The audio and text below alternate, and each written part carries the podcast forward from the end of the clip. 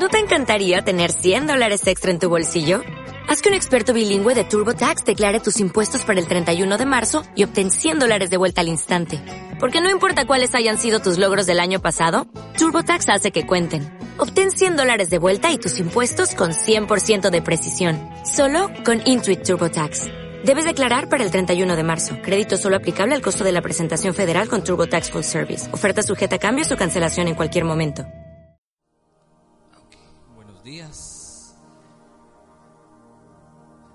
Estamos los que Dios quiere que estemos. Así que sintámonos dichosos. Porque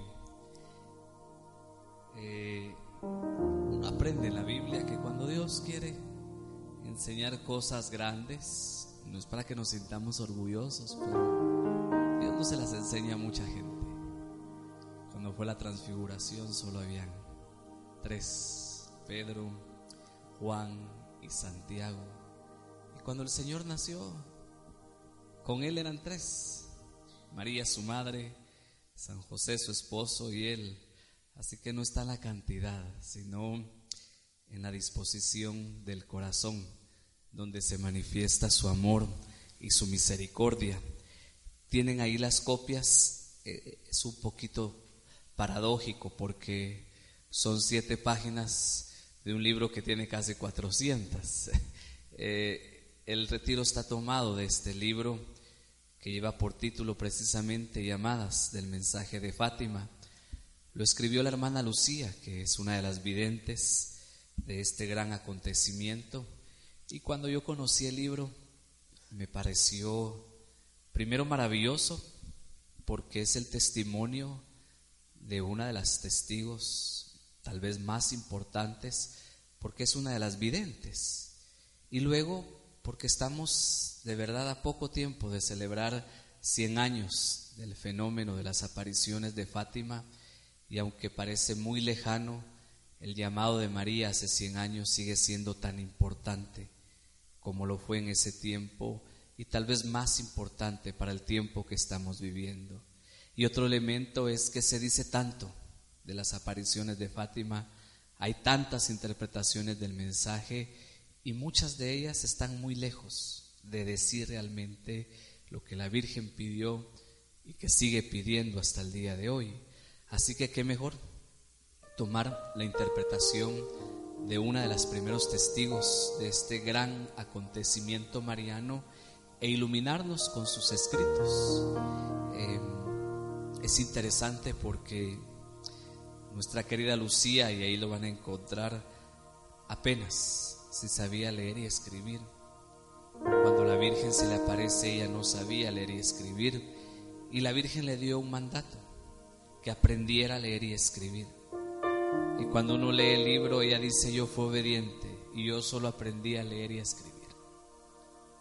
Porque eso fue lo que la Virgen le pidió. Acercarse al libro es acercarse a un catecismo. Es un catecismo.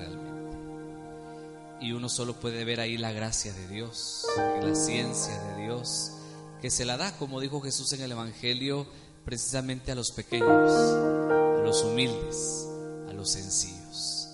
Y de ahí tomamos el nombre de este retiro, que es el primero, les cuento. Nuestra meta, y si Dios lo dispone y lo quiere, es poderlo hacer más veces y compartirlo con más gente como un regalo, precisamente para María en esos 100 años de sus apariciones. El mandamiento de María, porque así interpretó la hermana Lucía el mensaje de Fátima como un mandamiento y que no es algo que ella se está inventando. Usted tiene ahí la cita bíblica, Juan 2, el verso 5, cuando en el Evangelio de Juan encontramos este pasaje en las bodas de Caná. Dice su madre a los sirvientes, haced lo que él os diga. Para algunos biblistas esto es como una especie de testamento de María, precisamente porque las pocas palabras que María dijo en el Evangelio y que se registran en el Evangelio, estas pertenecen a las últimas. Después de esto no encontramos ninguna otra palabra de María. La vemos al pie de la cruz, La vemos con Juan contemplando al crucificado, pero ya no escuchamos decir nada. Nos la encontramos otra vez en el libro de los Hechos cuando nace la iglesia el día de Pentecostés, pero tampoco María dice nada.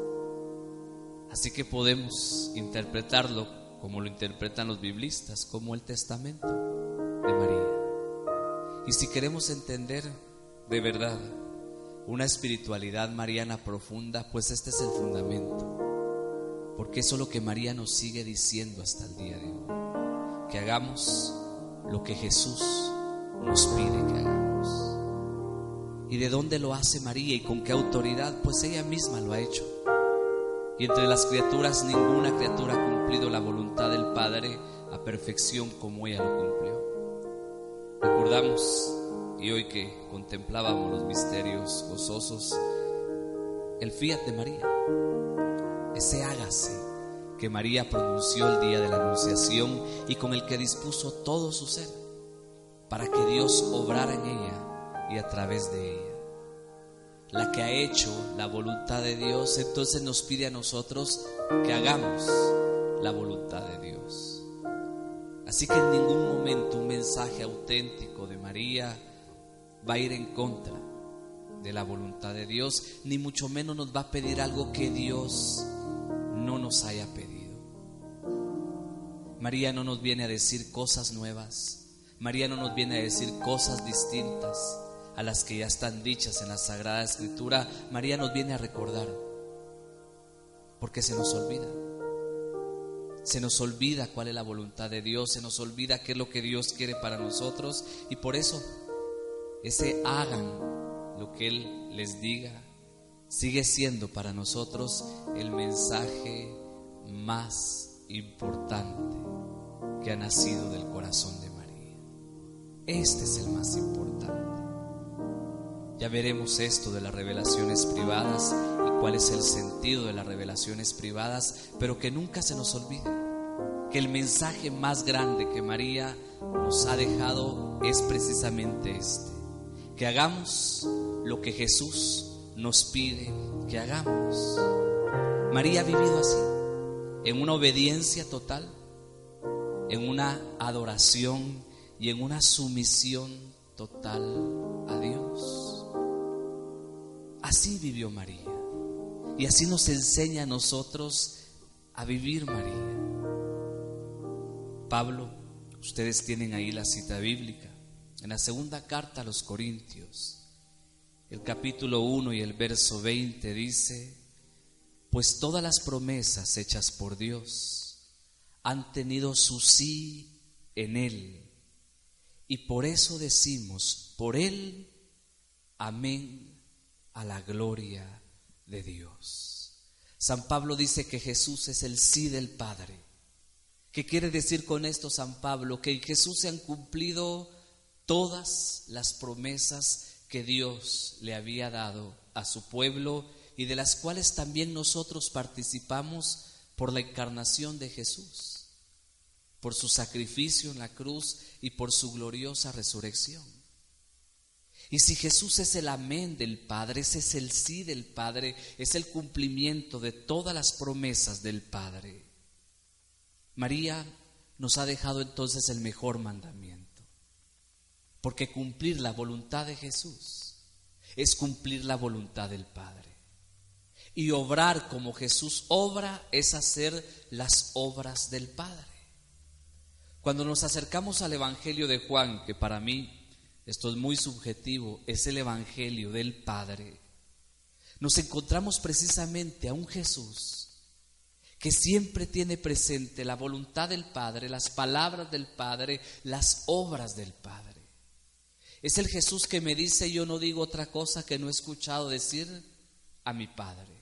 Yo hago las obras de mi Padre. Mi voluntad es hacer la voluntad del Padre. Jesús que se presenta a sí mismo como aquel que obedeciendo al Padre actúa conforme el Padre se lo pide. Ser obediente al mandato de María entonces es obedecer la voluntad de Dios que en Jesús se nos ha manifestado plenamente. Por eso, aunque en su misericordia el Señor de verdad nos ha graciado con todas estas manifestaciones. San Juan de la Cruz nos recordaba que nosotros no deberíamos de esperar después de Jesús más revelaciones y más manifestaciones. San Juan de la Cruz incluso se atrevía a decir que era una especie de orgullo pedirle al Señor más revelaciones, porque en Jesús, decía el santo, Dios ya nos lo había dicho todo. En Jesús ya Dios nos dijo todo lo que tenía que decirnos. Pero como nos conoce nuestra humildad y nuestra naturaleza herida, por eso constantemente nos está recordando cuál es su voluntad a través de acontecimientos como estos. Pero que nunca, nunca se nos olvide que en Él nos ha dicho todo. Por eso es que cuando vienen todos estos mensajes apocalípticos, milenaristas, que lo único que hacen es infundir miedo en el corazón, desde ahí podemos reconocer que esto no es de Dios. Porque Dios no trae miedo.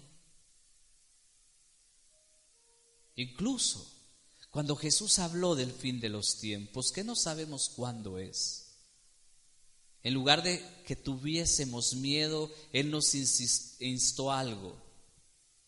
Alégrense. Eso fue lo que Jesús dijo, alégrense, porque se acerca el día de su liberación. Alcen los ojos al cielo, dijo el Señor, y alégrense porque se acerca el día de su liberación. Aunque el mensaje fuera preciso hacia el final de los tiempos, el que está en Cristo debería de vivirlo entonces con alegría. Porque se acerca aquel que según el libro del Apocalipsis ha vencido. Se acerca el día en que todo el mal desaparecerá. Entonces esto no debería de ser signo ni de tristeza, ni de miedo, ni de tribulación, sino de alegría. Porque Él es el que viene y Él es el que triunfa. Entonces todo cuanto escuchemos debe estar en comunión con esto, con esto que el Señor nos ha dicho en el Evangelio y con lo que Él ha vivido en el Evangelio. Por lo tanto, algo que debemos también de reconocer es que cuando María dijo esto se lo dijo a sirvientes, porque eran los sirvientes de la boda. Nosotros no somos sirvientes de Dios, somos hijos de Dios. Y si aquellos en servidumbre han sido obedientes, cuánto más nosotros, siendo hijos, deberíamos de obedecer la voluntad de Dios. Efesios, el capítulo 1, los versos del 4 al 6, San Pablo enseña esto. Por cuanto nos ha elegido en Él antes de la fundación del mundo, para ser santos e inmaculados en su presencia, en el amor, eligiéndonos de antemano para ser sus hijos adoptivos por medio de Jesucristo según el beneplácito de su voluntad, para alabanza de la gloria de su gracia, con la que nos agració en el amado. Somos hijos. Y Él nos eligió en su unigénito, dice San Pablo, antes de la fundación del mundo. El sirviente obedece por obligación. El Hijo obedece por amor porque así obedeció Jesús. Cuando Jesús habla de la voluntad del Padre, Jesús sabe que esa voluntad lo iba a llevar precisamente hasta la cruz. Y Jesús, en obediencia de amor, acepta el sacrificio de la cruz. Por eso en el Evangelio Jesús nos dice, a mí nadie me quita la vida. Yo la entrego por amor. Tengo poder para darla y tengo poder para recobrarla. Al que ama, no hay que obligarlo. Y el que ama, se entrega. No se le arrebata nada, no se le quita nada, porque al igual que Jesús lo entrega por amor. Se entrega por amor y da por amor. Lo que tenga que dar, lo que tenga que entregar, lo hace por amor. María ha obedecido por amor. Jesús ha obedecido por amor y si nosotros somos hijos en el Hijo, vamos a obedecer por amor y a dar la vida por amor. No somos siervos, somos hijos. Y Jesús, en esta misericordia que nos ha manifestado, también nos lo ha dicho desde su propia perspectiva en el Evangelio, cuando reunido los apóstoles con él les ha dicho, ya no los llamo siervos. El siervo no es más que su Señor. Jesús ha dicho, ahora los llamo amigos, porque les he dado a conocer todo lo que mi Padre me ha enseñado. Ese hacer lo que les diga obliga más al hijo que al sirviente, al hijo que al que sirve. Y si soy hijo en el hijo, y es madre del hijo, también es mi madre, y en ese reconocimiento de su maternidad divina, pues yo también soy obediente. Y hago lo que el Señor me pide que haga. Esta es una verdadera espiritualidad mariana. Esto es verdaderamente una espiritualidad mariana profunda. No aquellas que ya San Luis de Montfort denunciaba en su tiempo, que se quedan en lo mágico, en lo superficial, en lo emocional, que no profundizan. Por eso San Luis enseñaba que una auténtica espiritualidad mariana comienza en Cristo y termina en Cristo. Y si Cristo es la plenitud de la revelación, ¿a dónde tenemos que ir? A Cristo. María es mediadora, es corredentora y se entiende, es un medio, no es un fin en sí misma. No es la redentora, ella ha colaborado. Y ha colaborado como ninguna otra criatura, porque ella nos ha dado al Salvador del mundo. María nunca se queda con algo para ella. Yo no me puedo quedar solo con ella, porque me llevará al Padre, porque a través de ella llego al Padre, llego al Hijo, llego al Espíritu Santo, llego a esa comunión con la Santísima Trinidad. Entonces no me puedo quedar en lo superficial. Tengo que profundizar. Y ese profundizar significa tener comunión con la Santísima Trinidad, porque ella es la primera criatura que ha tenido comunión con la Trinidad. El Evangelio de Lucas lo revela. El Altísimo te cubrirá con su sombra el Espíritu Santo descenderá sobre ti, por eso el que nacerá de ti será llamado santo, porque es el Hijo de Dios.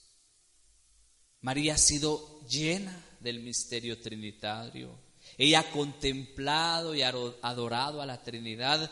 Nos pide lo mismo estar llenos de la Trinidad que habita en nosotros por el bautismo y contemplar y adorar al único Dios verdadero que es este Dios uno y trino en que los cristianos creemos. De esto se trata. María no nos pide otra cosa. Y si nos pide otra cosa, sépalo, no es María. ¿Será la imaginación de la gente? O en el peor de los casos, será el enemigo de nuestras almas, que se viste de luz, pero que no es luz. Entonces, un poquito de teología sencilla, las apariciones cualquiera que sean, pero como estamos en torno a las de Fátima, están en el orden de las revelaciones privadas. Si usted quiere saber un poquito, un poquito más de qué es una revelación privada, usted tiene ahí en su material los numerales del catecismo de la Iglesia Católica, el numeral 66 y 67 nos dicen qué es una revelación privada y qué entiende la Iglesia por una revelación privada. Pero para una explicación sencilla, que lo tiene en la página segunda, aquí está qué es una revelación privada. Entonces, una revelación privada es todo aquello que ha acontecido después de la revelación pública. Y entendemos por la revelación pública lo contenido en las sagradas escrituras. Y no solo contenido en las sagradas escrituras, sino juntamente con el magisterio de la Iglesia Católica. Para nosotros la revelación fundante está en la sagrada escritura y en el magisterio de la Iglesia que nosotros conocemos como la tradición de la Iglesia. Esta es la revelación pública. ¿Cuándo terminó con el último libro? Con el Apocalipsis. De Génesis a Apocalipsis nosotros tenemos lo que estamos, esta palabra es importante, obligados a creer. Obligados. Y el magisterio, ¿qué nos obliga a creer? Pues los doce artículos de fe que rezamos en el credo. El credo tiene 12 artículos de fe que son la totalidad de nuestra fe. Así que ese credo que profesamos en cada celebración litúrgica nos dice en qué debemos de creer y para qué debemos de creer. ¿Tengo que creer algo más de eso? Pues no. La iglesia no me obliga a creer algo más que eso. ¿Qué pasa entonces con las revelaciones privadas. Si no creo, yo no estoy faltando a la fe. Si yo no creo en el mensaje de Fátima, si yo no creo en el mensaje de Lourdes, si yo no me creo el mensaje de la medalla milagrosa, etcétera, yo no falto a la fe. Porque esto no es dogma de fe. Ahora, si yo no creo en la Inmaculada Concepción, si yo no creo en la Asunción, si yo no creo en la maternidad divina, en la virginidad perpetua de María, hablando del tema mariano, ahí sí falto a la fe. Porque esto sí es dogma que debe ser creído. O sea que las revelaciones privadas no son importantes, pues sí. De alguna manera, si nos acercamos con humildad,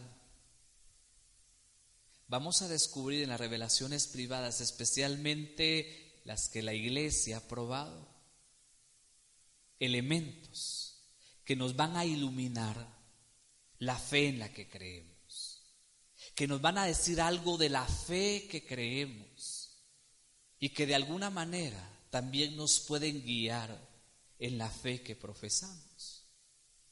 O sea que cuando hay gente que me dice yo no creo en esto, pues no se preocupe, no está cometiendo ningún pecado.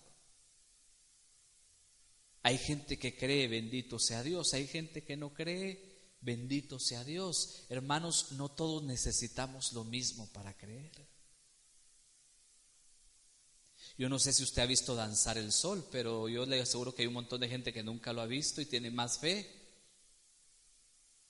que muchos que yo conozco. Entonces la fe no depende de esto.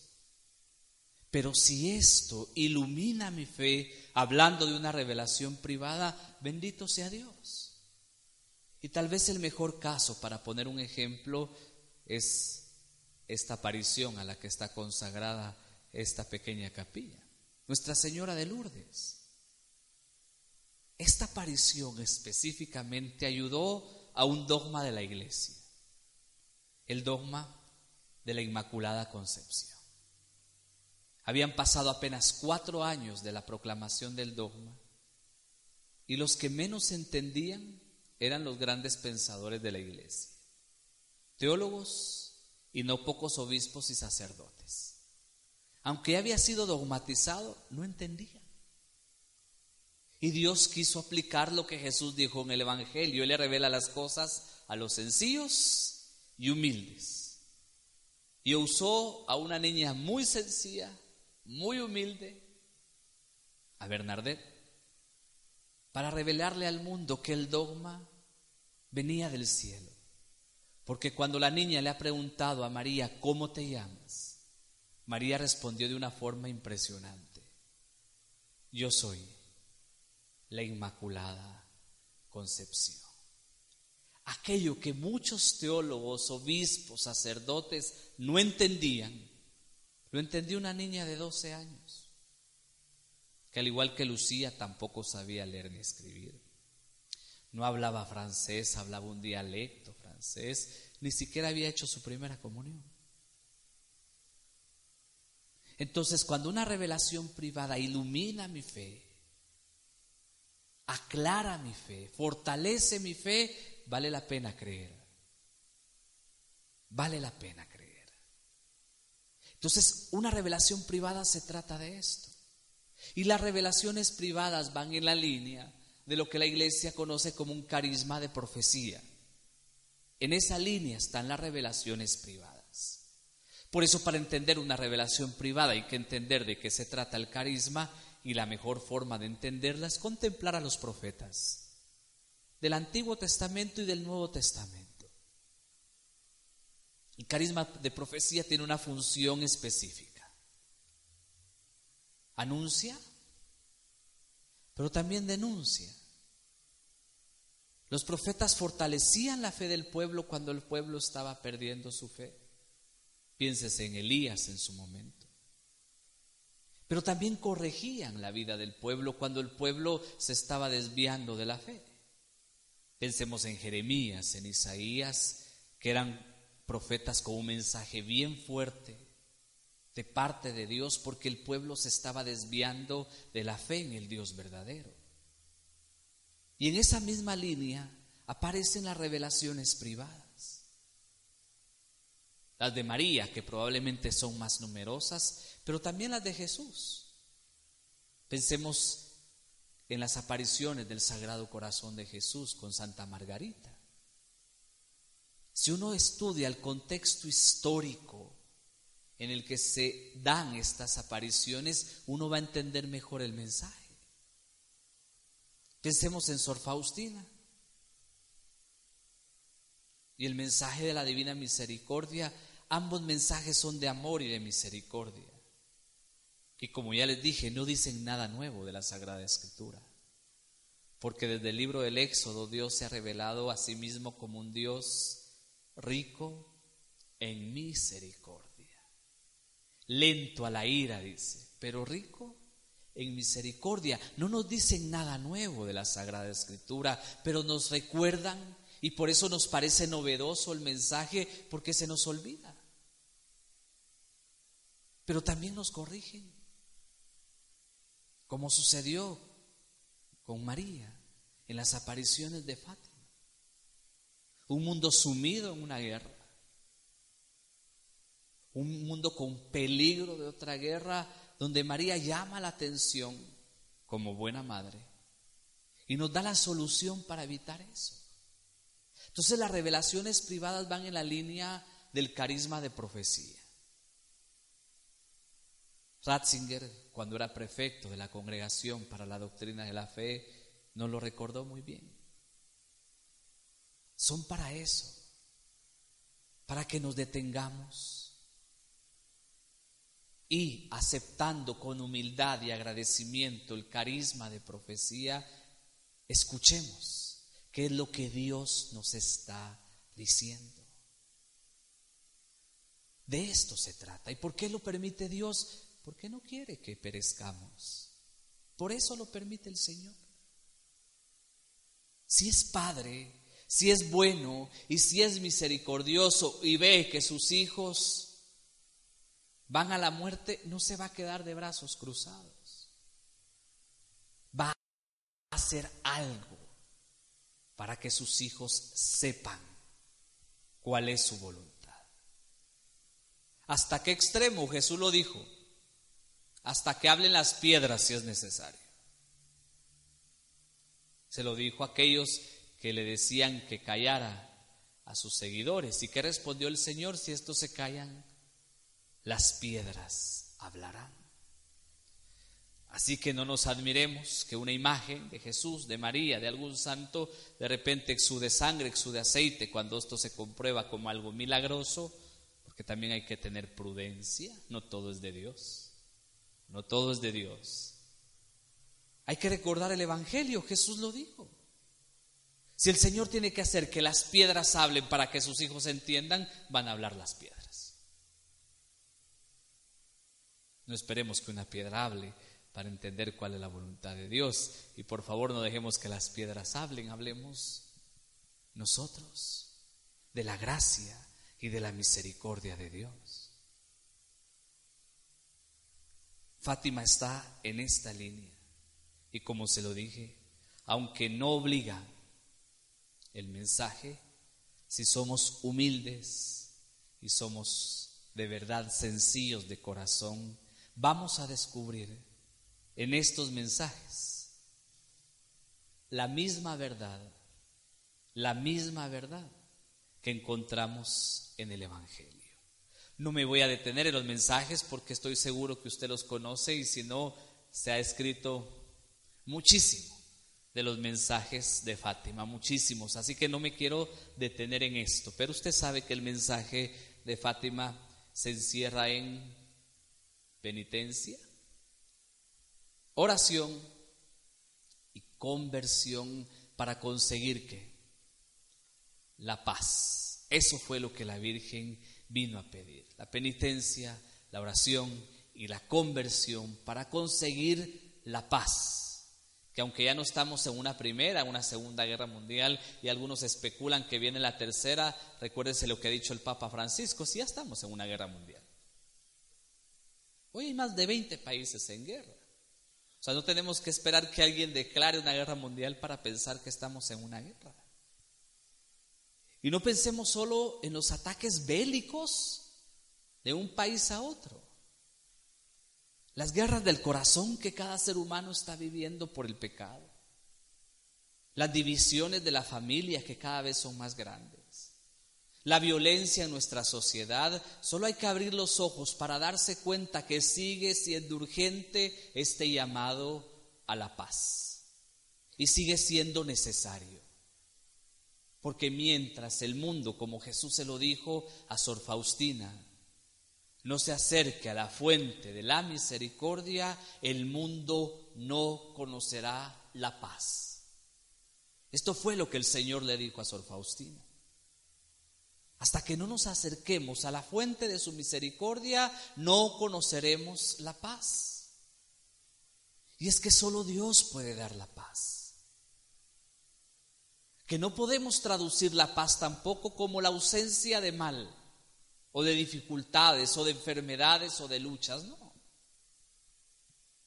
Sino esa paz de la que Pablo ya habló, esa paz que sobrepasa todo entendimiento. ¿De qué está hablando Pablo? De esa paz que Dios da en medio de la dificultad, en medio de la enfermedad, en medio del dolor, en medio del sufrimiento y que nos hace mantenernos de pie sabiendo que a pesar de todo, Dios tiene el control y nos sostiene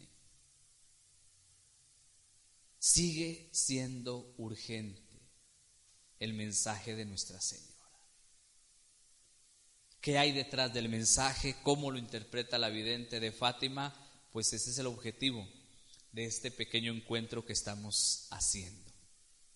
No vamos a presentar el mensaje, ya se lo dije, ya le expliqué de dónde está tomado el tema, llamados del mensaje de Fátima, y el libro salió publicado en el año 2001. Sor Lucía todavía vivía para ese momento.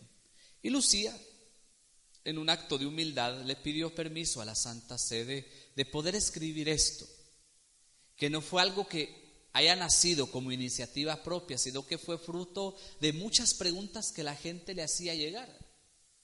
Recuérdense que los seres humanos somos, yo no sé si es fe o es curiosidad, habría que discernir, ¿verdad? Pero somos muy curiosos más cuando atañe algo a profecías y revelaciones y si el fin del mundo y estas cosas somos muy curiosos. Entonces Lucía cuenta que le hacían llegar muchísimas preguntas y ella no podía responderlas todas.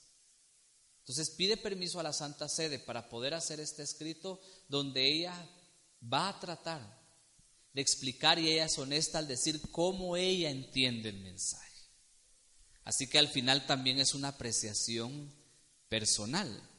Y en algunas cosas ella misma dice, yo no sé cómo la iglesia, los teólogos interpretarían esto, pero yo lo interpreto así.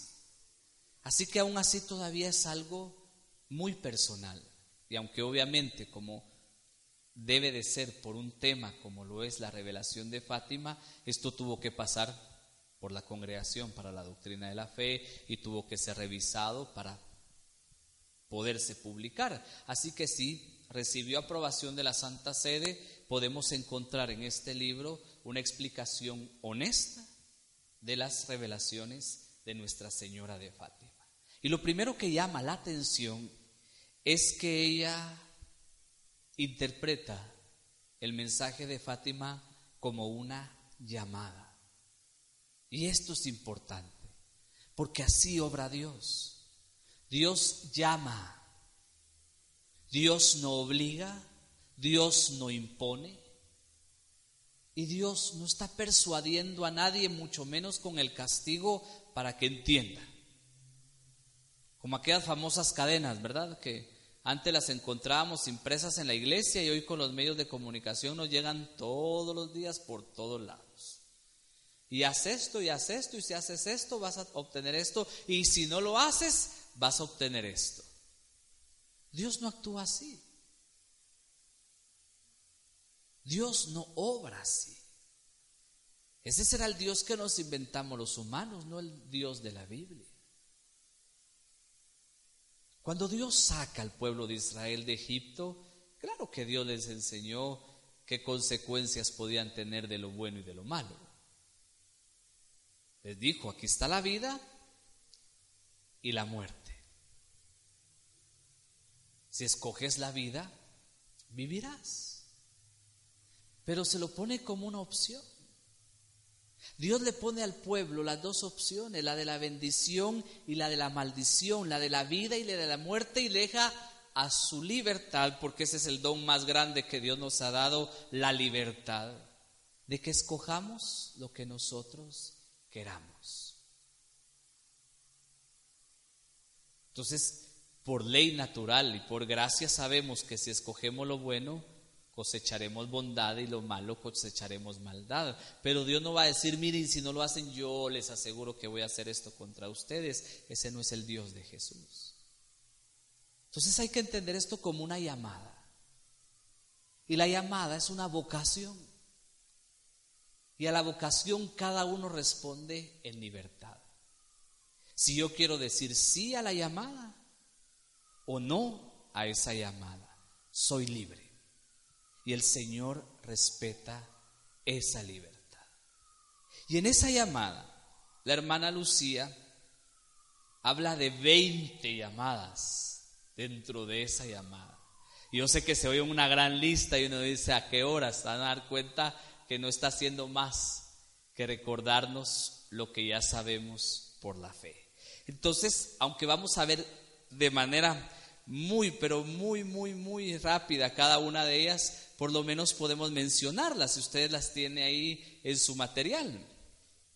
La llamada a la fe, la llamada a la adoración, la llamada a la esperanza, la llamada al amor de Dios, la llamada al perdón, la llamada a la oración, al sacrificio, a la participación de la Eucaristía, a la intimidad con la Santísima Trinidad, al rezo diario del rosario, a la devoción al Inmaculado Corazón de María, a la consideración de la vida eterna, al apostolado, a la perseverancia en el bien, a dejar de ofender a Dios, a la santificación de la familia, a la perfección de la vida cristiana, a la vida de plena consagración a Dios,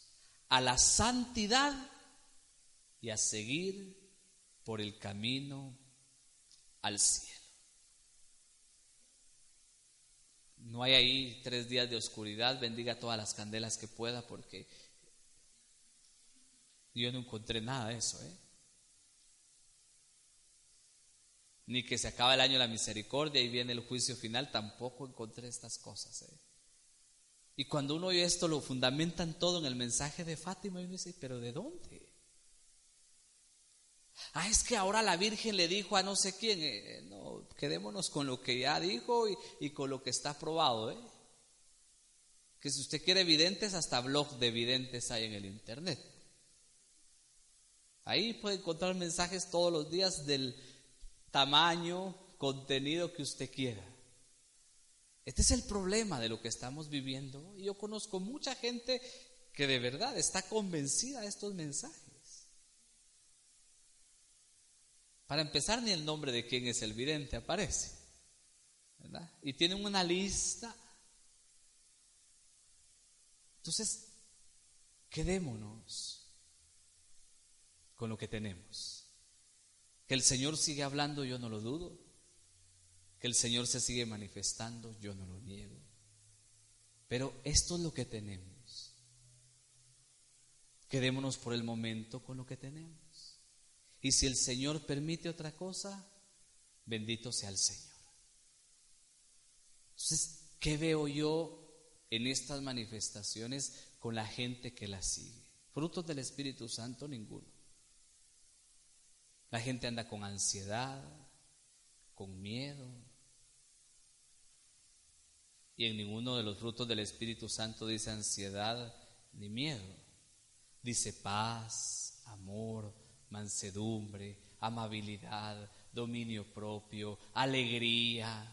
Muy contrario a lo que esto produce. Entonces, esto es lo que Nuestra Señora dijo en Fátima. Esto es lo que nos mandó hacer.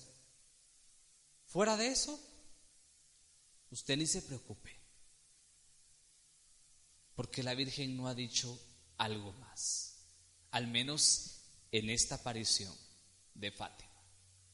Y el tercer secreto, que usted sabe, ha sido publicado, ha sido analizado, ha sido interpretado, tampoco tiene que ver con todas estas cosas que nos inventamos. Por eso algo importante en torno a una revelación privada es que uno vaya a los documentos oficiales de la iglesia, a lo que el magisterio ha dicho.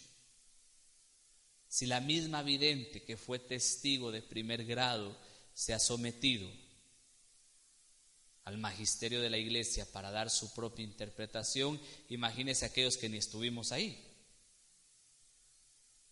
Son 100 años de diferencia. Entonces, ¿qué dice la iglesia respecto a esto? Esto es lo que tomamos.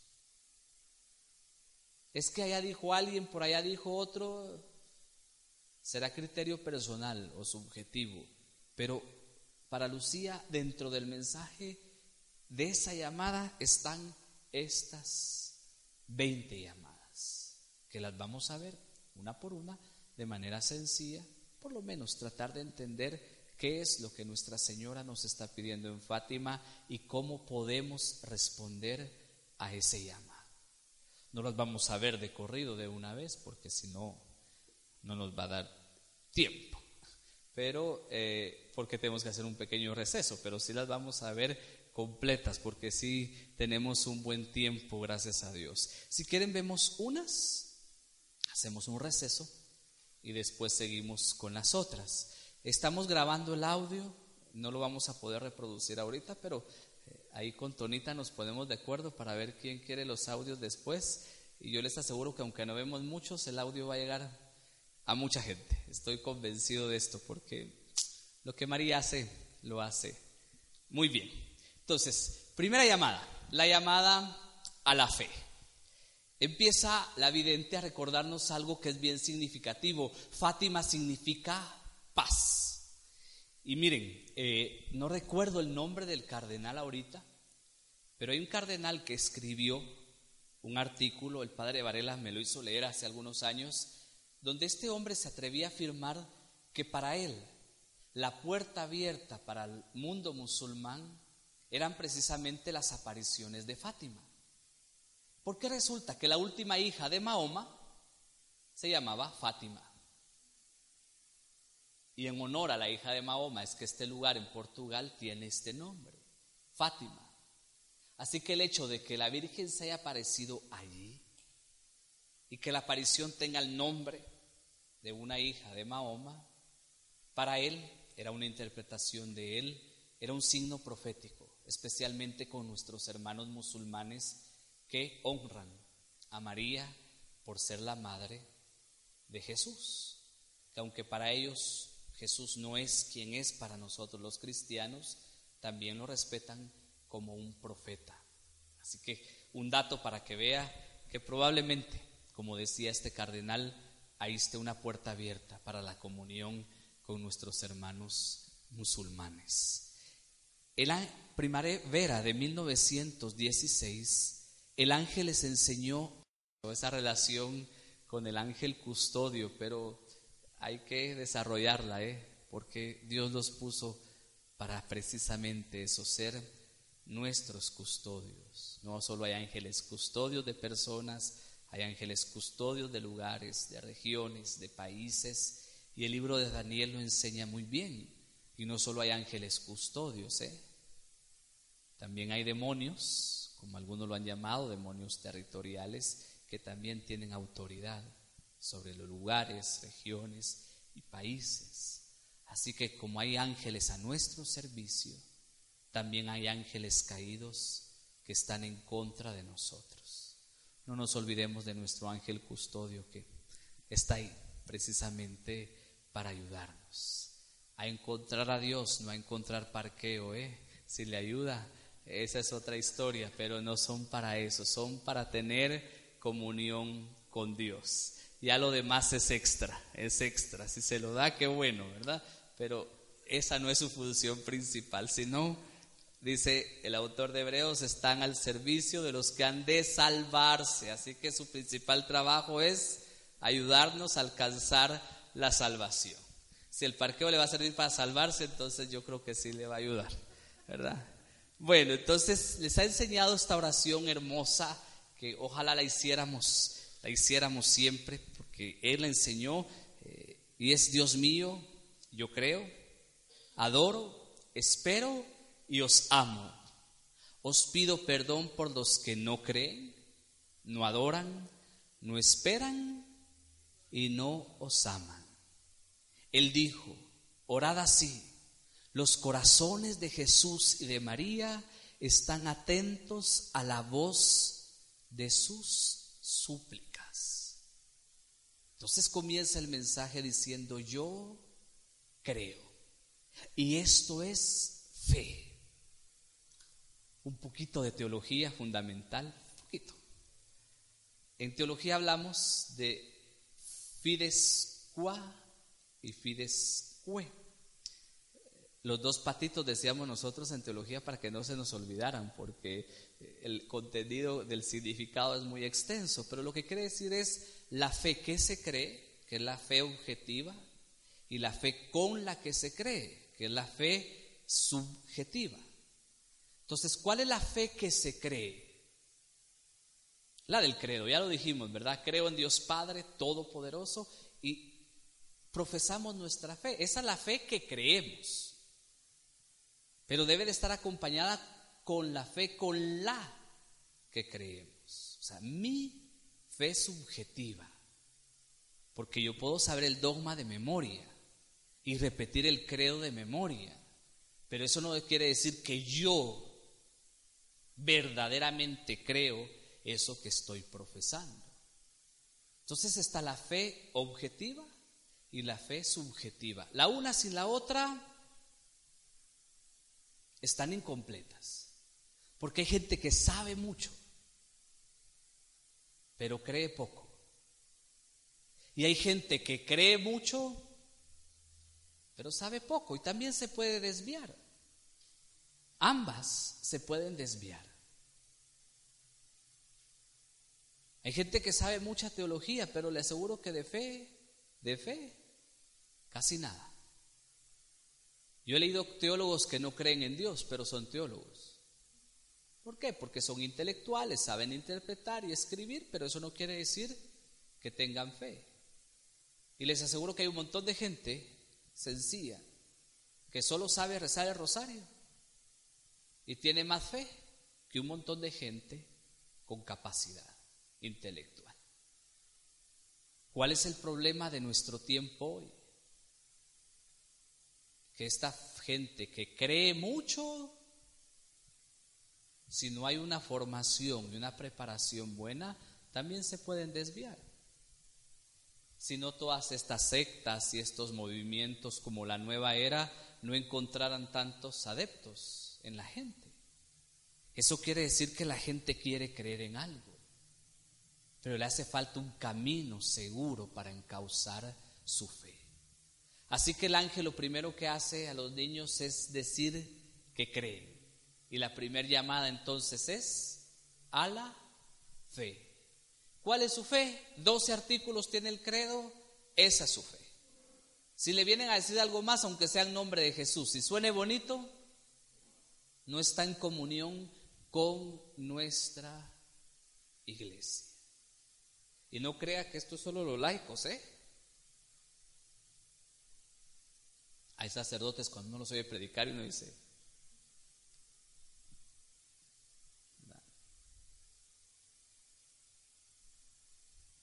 Yo estuve en una donde pidieron por el alma de un perrito, por eso le, con eso le digo todo, ¿verdad? Urge conocer y saber cuál es nuestra fe. La llamada a la adoración, Éxodo 20, los versos del 2 al 5. Mire, yo no les, yo no les puse las 30 citas que cada tema tiene, porque si algo me impresionó de este libro y de Sor Lucía, es que solo usó la Biblia para explicar cada llamada. Así que yo no le puedo dar todita las citas que ella usó, cómo usó la Biblia, fue una cosa impresionante, pero le voy a transmitir algunas que son las que iluminan cada llamada. El Éxodo, el capítulo 20, los versos del 2 al 5. Usted puede después más tranquilamente eh, meditar en las citas bíblicas, pero por lo menos para entender el contenido principal de cada llamada vale la pena leer los versos y los capítulos que yo les he puesto ahí. ¿Qué dice el Señor? Se lo está diciendo al pueblo a través de Moisés. Yo soy el Señor tu Dios, que te he sacado del país de Egipto, del lugar de esclavitud. No tendrás otros dioses fuera de mí. No te harás escultura ni imagen alguna de lo que hay arriba en los cielos, abajo en la tierra o en las aguas debajo de la tierra. No te postrarás ante ellas, ni les darás culto, porque yo, el Señor tu Dios, soy un Dios celoso, que castigo la iniquidad de los padres en los hijos hasta la tercera y cuarta generación de los que me odian, pero tengo misericordia de generación en generación con los que me aman y guardan mis mandamientos. Todo esto hay que entenderlo en su contexto para no equivocarnos. ¿eh? Cuando se nos dice es que Dios no quiere imágenes, no, Dios no quiere otros dioses. Esto se llama idolatría. Y para que haya idolatría no hay necesidad de que hayan imágenes. Donde está tu corazón, dijo el Señor, ahí está tu tesoro. La idolatría es la del corazón. Ahí empieza la idolatría. Y hoy tenemos tres dioses, poder, placer y tener. Y les aseguro que no tenemos una imagen específica, pero el corazón está postrado ante los tres imágenes. Pues el Señor mandó después hacer el arca de la alianza, dijo cómo hacerla y sobre el arca puso dos querubines, imágenes de dos ángeles. Y luego una imagen no tan agradable, pero el Señor también la mandó hacer. Cuando las serpientes mordían al pueblo, Moisés hizo una serpiente de bronce y todo el que la miraba se sanaba. Entonces no la imagen en sí misma, sino Dios estaría contradiciendo a Él, sino es la idolatría. Y podemos idolatrar el carro, podemos idolatrar los hijos, la casa, eh, el cuerpo, que aunque es templo del Espíritu Santo, Una cosa es cuidarlo como templo y otra cosa es idolatrarlo, como lo estamos haciendo en esta generación, en este tiempo en el que vivimos. Entonces, es la idolatría. Entonces, Fátima nos está recordando que al único que hay que adorar es a Dios. Y que al igual que en el tiempo del Antiguo Testamento, lo que está destruyendo a la humanidad hoy es el gran pecado de la idolatría. ¿Por qué es el gran pecado? ¿Cuál fue el último recurso de Satanás con Jesús en el desierto? Este pecado. Si te postras y me adoras, idolatría satánica, te daré todos los reinos del mundo porque a mí me fueron dados. Y Jesús la vence. Luego el contexto es que yo castigo hasta la tercera o cuarta generación. Y yo sé que cuando digo estas cosas me meto a problemas con algunos pensadores, pero hay que decir la verdad, esto no es fundamento para hablar de maldiciones generacionales. recuérdense que la revelación del Antiguo Testamento es progresiva, porque era preparación para la venida del Mesías. Y aunque Israel creía en esto, porque hasta los discípulos creían, cuando le preguntaron al Señor frente al ciego quién pecó este o sus padres, Jesús dijo ni él ni sus padres, porque todavía se creía que alguien estaba mal con una enfermedad o económicamente, porque había cometido un pecado, él o la generación anterior. Y Jesús dice ni él ni sus padres. Dios quebrantó esta ley con el capítulo 18 de Ezequiel cuando Ezequiel, hablando de parte de Dios, dice, ¿por qué andan diciendo este proverbio en Israel? Ni sus mis padres comieron uvas verdes y a nosotros nos duelen los dientes. Entonces dice el Señor, por mi nombre está hablando el Señor, que no se repetirá más este proverbio en Israel. Ni el Padre pagará los pecados del Hijo, ni el Hijo pagará los pecados del Padre. El que peque, ese morirá. Yo sé que genéticamente, etcétera, hay cosas que se heredan, psicológicamente también, pero no las interpretemos como una maldición, por favor.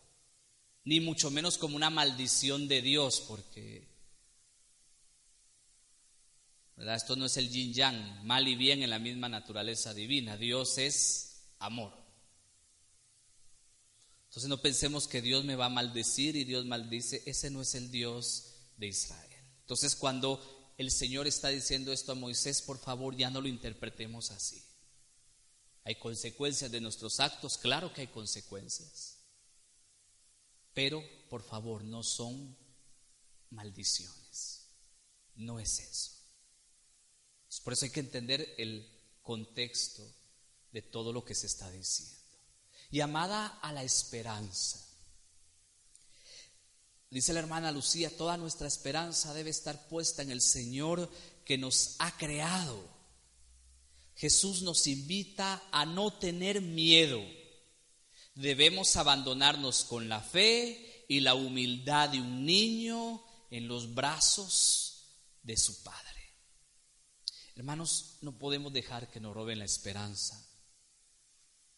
Primero es una virtud teologal. Perderla significaría perder mucho, ¿eh? que fe, esperanza y caridad son las tres virtudes que el Espíritu Santo puso como germen y como semilla en nuestra alma. Si algo debemos de atesorar y de cuidar, son esas tres virtudes teologales. Y no solo cuidarlas, hacerlas crecer. Porque lo que nos santifica es vivir esas tres virtudes teologales. Eso es lo que me hacen santo. Y vivirlas heroicamente como lo hacían los santos, porque las vivieron heroicamente. Eso es lo que santifica. Hay fe, hay esperanza, hay caridad, pero los santos las vivieron literalmente al extremo. Y por eso santificaron su alma. O sea que yo puedo ser santo, puedo y debo, porque tengo la capacidad para hacerlo. La teología católica enseña que todos recibimos la gracia suficiente para ser santos el día de nuestro bautismo. los santos están ahí para decirnos que si se puede, no para hacer lo que ellos hicieron, porque cada uno tiene su propia vocación. Y como decía Teresa de Ávila, cada uno debe encontrar su propio camino. Pídale su ayuda, pídale su intercesión, conózcalos, hágalos sus amigos, para que le den una ayudadita en el camino, pero usted busque su propio camino de santidad. Y le aseguro que no hay santos solo en el canon romano. Usted conoce santos que nosotros llamamos de a pie, que no van a llegar al canon romano, pero los vimos, los conocimos y por cómo vivieron podemos decir que también son santos. Marcos 6, capítulo 6, versos del 49 al 50 es el contexto donde Jesús está caminando sobre el agua. Los apóstoles se han adelantado, hay una tormenta, el Señor viene detrás de ellos caminando sobre el agua, los apóstoles sienten miedo y sucede esto, pero ellos viéndole caminar sobre el mar creyeron que era un fantasma y se pusieron a gritar. ¿Se imagina 12 hombres gritando? Gritando. Era miedo, ¿eh? Y del bueno, porque Imagínense 12 hombres, eso habrá sido un espectáculo, pero del bueno, ¿eh? Estaban gritando, así era el miedo que sentía. El Señor es bueno y misericordioso y en lugar de reírse, como nosotros nos reímos y con justa razón, Él dijo esto. Pues todos los que habían visto estaban turbados, pero Él al instante les habló así.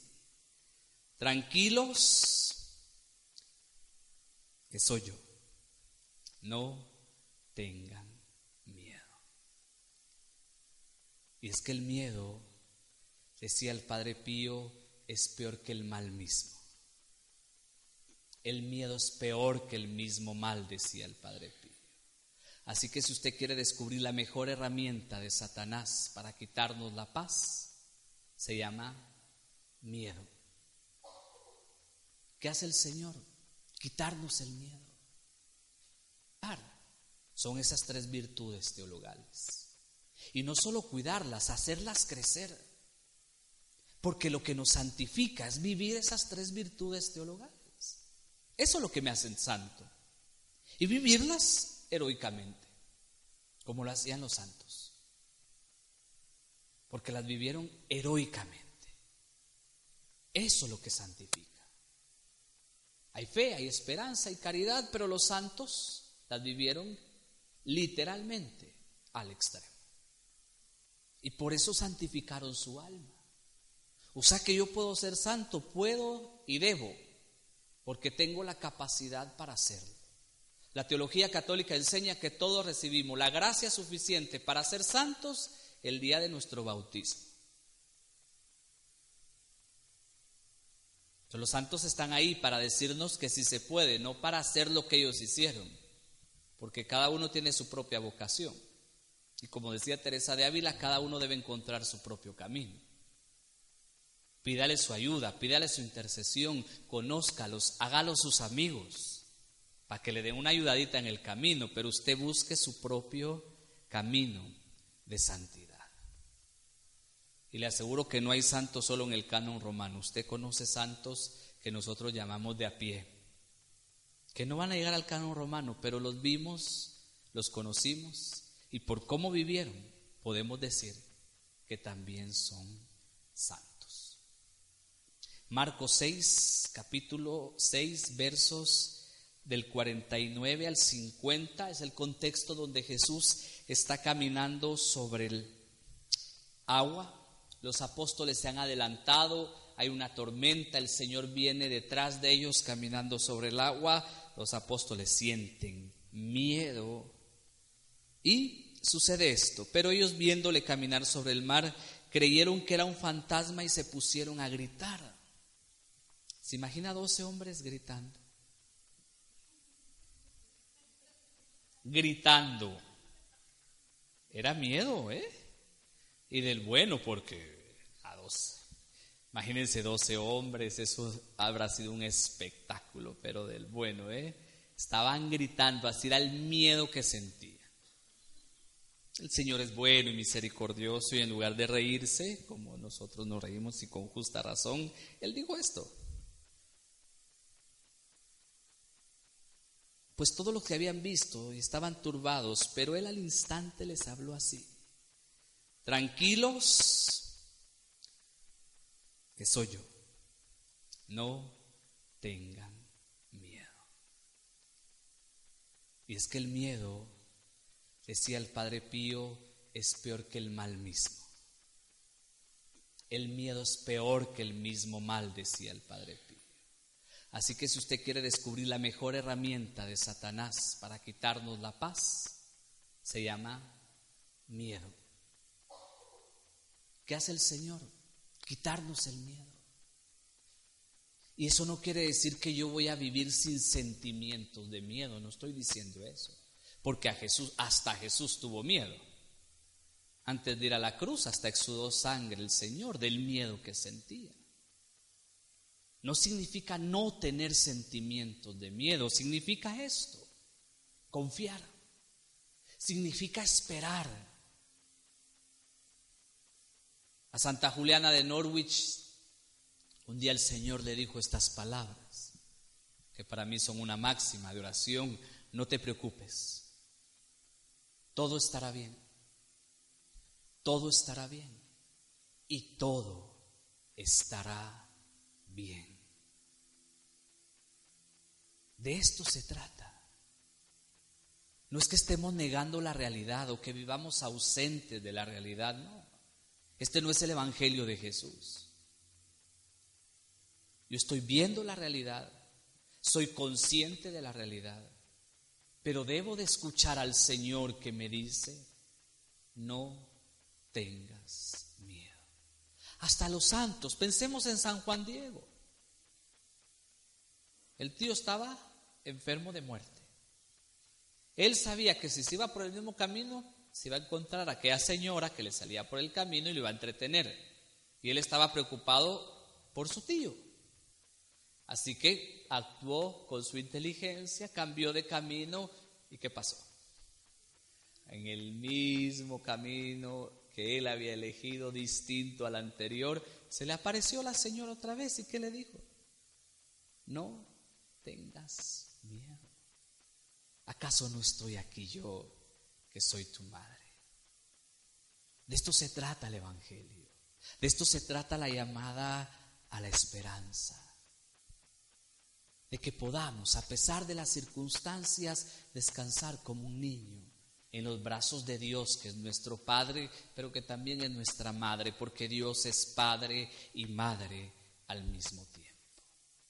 Y la tercera llamada, que también tiene que ver con esta virtud teologal, es la llamada al amor de Dios. Esto me encantó, por eso lo quise transcribir literalmente. Dice la hermana Lucía, tenemos para con Dios una deuda de amor eterno. Y solo en la prolongación de los siglos podremos ir satisfaciendo esa deuda, sin que nunca la saldemos completamente. Porque el amor de Dios se anticipa y se prolonga siempre con mayor intensidad por eso ninguno, ni cosa alguna merece como Él la correspondencia de nuestro amor.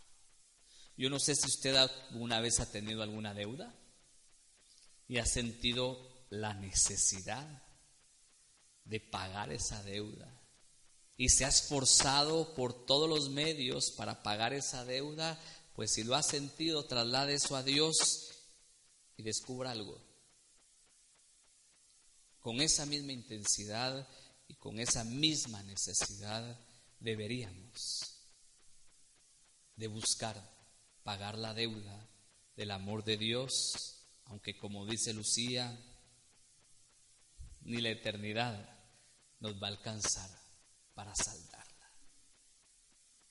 De eso se trata la vida espiritual, de amar. ¿Y cómo amo a Dios? Me lo enseñó Juan en su carta, amando a mi hermano. Dice San Juan, es mentiroso aquel que dice que ama a Dios, que no ve, pero no ama a su hermano, a quien sí ve. Es que cantarle canciones y decirle poemas al Señor, eso es bien bonito y bien fácil.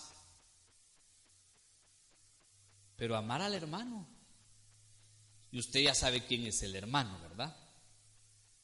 El pobre, el enfermo, el forastero, que está en la cárcel, en el hospital, preso, porque lo que hiciste con el más pequeño, conmigo lo hiciste. Ese es el hermano del que habla la Biblia. Ahí ya no es fácil. Entonces, por eso San Pedro decía que el amor borra multitud de pecados. Se estaba refiriendo a esto. Es que es amando como alcanzamos redención. Y amor como dice la Biblia, por favor, por favor, como lo enseña la Biblia. Miren, es que da tristeza de verdad oír la predicación moderna, de verdad da tristeza. Hoy sabemos más de Juan Calvino que de San Juan de la Cruz. Y no es que sigamos condenando al pobre Calvino, ¿verdad? Pero su teología no estaba muy acertada. Toda la gente cree que por andar hablando de prosperidad, de casas, carros, sueldos, puntos, y andar dando charlas de motivación, están haciendo la obra de Dios, pero resulta que no. Y no es que el Señor esté en contra de que prosperemos, por favor. Por eso nos bendijo con el don del trabajo. Pero es que la salvación no se reduce a eso.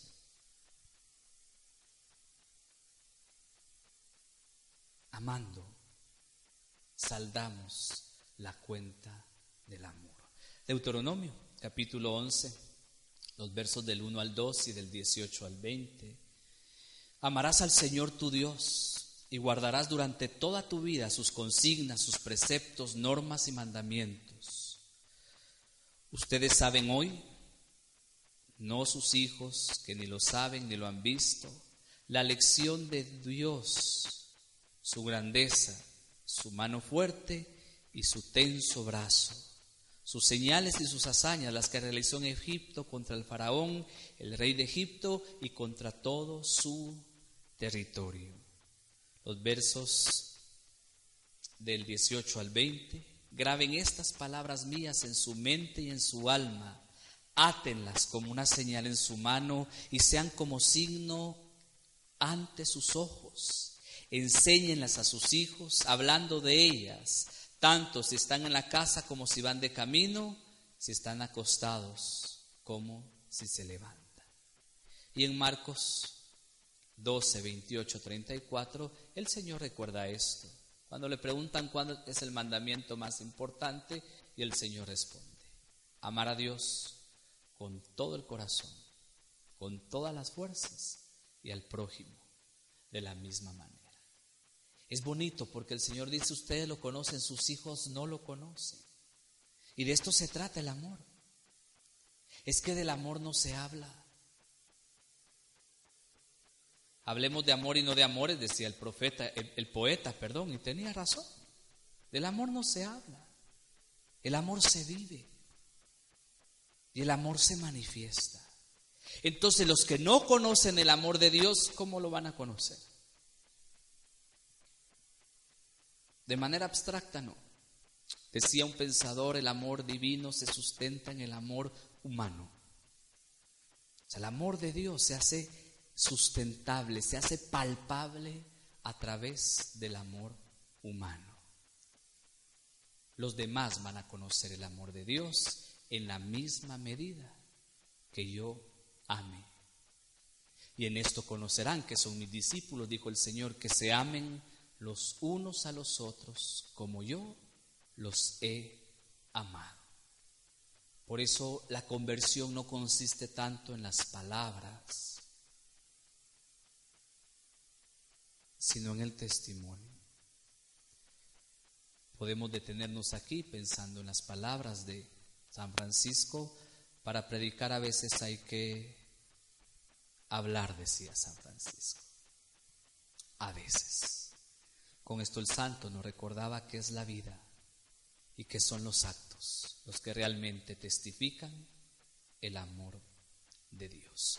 Quedémonos en esta tercera llamada y después continuamos con las otras.